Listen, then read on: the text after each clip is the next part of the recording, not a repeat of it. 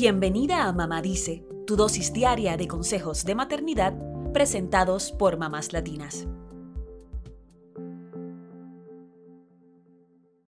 El otro día, mientras miraba Reels en Instagram, me apareció uno sumamente interesante del creador de contenido John Gustin, que en las redes sociales lo conocen como The Tired Dad o el papá cansado. John planteaba algo sobre la crianza de lo que no muchas veces somos conscientes. En su video decía que padres y madres tenemos 20 oportunidades para ser el hada de los dientes o el ratoncito Pérez. 12 oportunidades o menos para ser Santa Claus. 13 primeros días de clase. 13 spring breaks o vacaciones de primavera.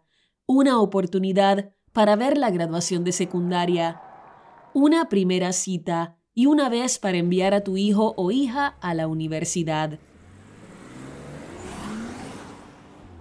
El recuento acababa con una frase contundente. Tienes una oportunidad para criar buenas personas. Por eso es tan importante que sigas estando presente, remataba el influencer. ¿Te habías puesto a pensar que son contadas las celebraciones que tienes con tus hijos? Que eventualmente crecerán y se irán de casa y ya no quedarán días de escuela ni oportunidades para hacer volar su imaginación. Y más aún, que solo tenemos una oportunidad para ser buenos padres y madres y de estar presentes para nuestros hijos. Quizás ahora todo esto parezca muy lejos, pero hoy queremos ir más allá. Hablemos de cómo podemos criar buenas personas. Un estudio de la Universidad de Harvard tiene cuatro claves fundamentales para criar personas buenas y solidarias. Estos consejos fueron creados a partir de un estudio en el que se entrevistaron a 10.000 estudiantes de escuela intermedia y secundaria en Estados Unidos. En el estudio explican que no siempre los padres y madres son conscientes de los mensajes que les envían a sus hijos. Por eso, la mayoría de los adolescentes entrevistados creía que eran más importantes aspectos del éxito personal, como los logros académicos o la felicidad individual, que el interés por los demás.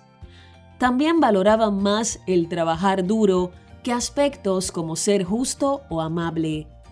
Y esto quizás se deba a la presión que ponen muchos padres para que sus hijos tengan buenas calificaciones. No en vano, la mitad de los alumnos reconoció que se copiaba en los exámenes. El 75% admitió plagiar los deberes de sus compañeros y hasta un 30% de ellos dijo haber sido víctima de acoso escolar. Pero ¿cómo podemos revertir esto y cuáles son las claves para criar personas más solidarias? Estas son las recomendaciones del estudio de Harvard. Número 1. Debes practicar la amabilidad constantemente. No nacemos buenos ni malos, es algo que aprendemos a lo largo del camino. Así como tenemos que practicar para tocar un instrumento o ser buenos en un deporte, también debemos ejercer la amabilidad a diario para desarrollarla y mostrarla a nuestros hijos. Fomentar que ayuden en casa, que le den la mano a un compañero de la escuela o que hagan un voluntariado son formas de practicar la amabilidad.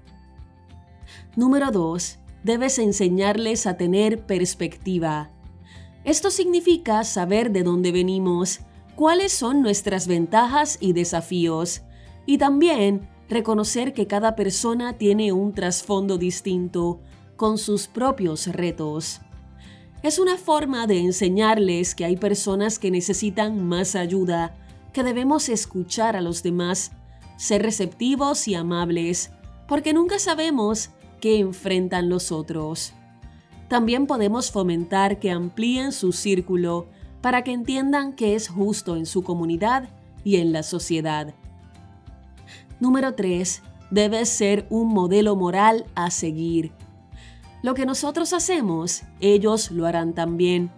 No significa que tengamos que ser perfectos, sino que aprendamos a lidiar con nuestros defectos, a reconocer nuestros errores y a conectar con los valores que queremos fomentar en nuestros hijos.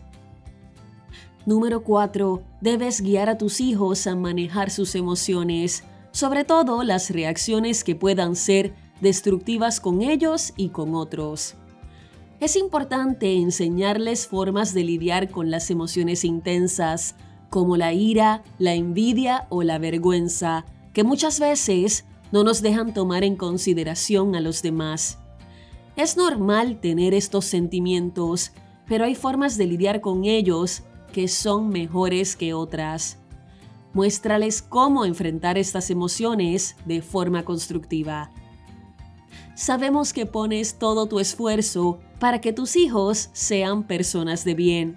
Reconócete y celebra todos esos buenos momentos que viven juntos.